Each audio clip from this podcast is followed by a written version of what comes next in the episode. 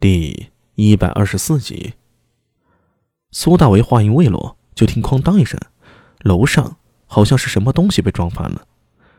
狄仁杰本能的拔出宝剑，警惕的向楼上看去。明空虽然很紧张，但还算是镇静，没有显得过于慌乱。小月，给我下来，休得胡闹！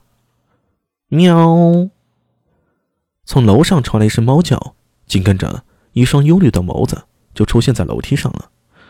如果苏大为不是事先提醒过，那么一双眼睛出现，足以把人吓得毛骨悚然。一道黑影扑了过来，就窜进了明空的怀里。明空这才反应过来，看着怀里的黑猫，惊喜非常。小月，法师，小心点，这家伙是诡异。啥？成精的猫？黑猫顿时大怒，冲着苏大为挥动爪子，可明空。却把他牢牢的抱在怀里，笑道：“不管怎么样，我相信小玉不会害我，对吗？”喵。黑猫不再抗议啊，蜷缩在明空怀中，哪怕明空身上湿漉漉的，他也毫不在意。我就说嘛，普通的猫怎么可能恢复的那么快？每次我见到它，它都是遍体鳞伤的，而后不久就恢复了。不过我知道它是一只好猫，不会害人。更不会害我的性命。黑暗中，明空抱着黑猫，柔声道：“狄仁杰看不见，但苏大为却能看到他脸上的笑容。谁曾想，大名鼎鼎的女皇，居然还是个铲屎官呢？”他笑了笑，把周良给他的包裹打开，取出一套衣服来，递给明空。幸亏二哥拿了衣服来，否则还真的麻烦了。法师，那边是厢房，你先去把衣服给换了，湿漉漉的，容易生病。咱们接下来呀，还有很多事情要做呢，可千万不能出意外。我记得这房里应该有一个地窖，很大，咱们就在里面藏身，还可以生火。大兄，这是你的衣服，也赶紧换了吧，我去生火。苏大伟把衣服递给了明空和狄仁杰，起身往屋里走。他很快走到后堂，找到了地窖，里面出奇的干燥，看得出来，这房子原先的主人是用了心思的。他打开后门，看着周围没什么可疑的，就抱了一捆柴火丢进了地窖里。房子的主人被抓，但是柴房里的柴火也很多呀。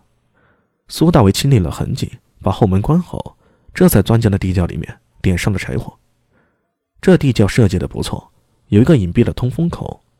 生火之后，里面还保持着空气的流通，让人不至于因为吸收了太多的一氧化碳中毒。火光。驱散了地窖里的黑暗，也让人顿时有一种一丝丝安全感。狄仁杰走了进来，靠着火堆坐下来，脸色看上去好很多了。不一会儿，明空抱着黑猫也来了。阿明呢？啊，厨房里了，找烧水的器具。明空也在火堆旁坐下，脸色依旧苍白，但嘴唇却多了血色。华姨，这次多谢你们了。狄仁杰罕见的露出一丝羞涩，轻声说道：“法师客气了，这一次啊，主要是得亏有阿弥。我还不知道阿弥有如此胆色，他的胆色可真的不小。”啊！明空听得出来，狄仁杰话里有话。他刚要开口询问，就见到苏大伟拎了一桶水和一个水壶进来，把水壶放在火上。苏大伟也坐了下来。这一夜的忙碌，加上一直是神经紧绷，这时候放松下来，他忍不住感到倦意涌来。他把换下来的湿衣服搭在旁边，然后把刀弩都放在了身旁。大兄，你们在说什么呢？我们在说……哦，我正在和法师说接下来的行动呢。哦哦，说来听听。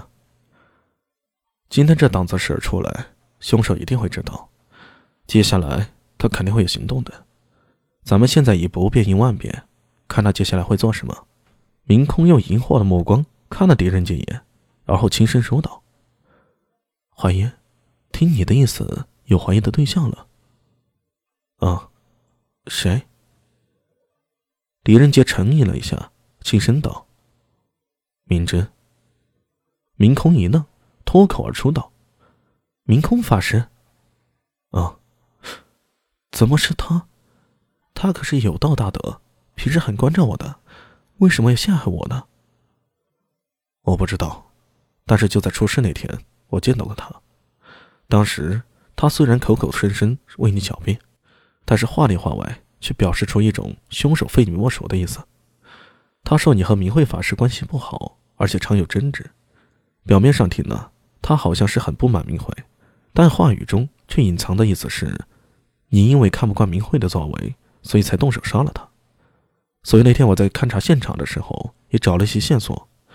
于是我在离开灵宝寺的时候，特意对他表示出我已经知道凶手是谁的意思。结果当晚我就遭遇到了尸鬼的袭击。昨天我又去了灵宝寺。虽然没有进去，但是和寺里的一个名叫法明的法师聊了几句，给我的感觉，明真和明慧似乎很熟悉。法师，你以前可发现他二人的关系？明空眉头紧锁着，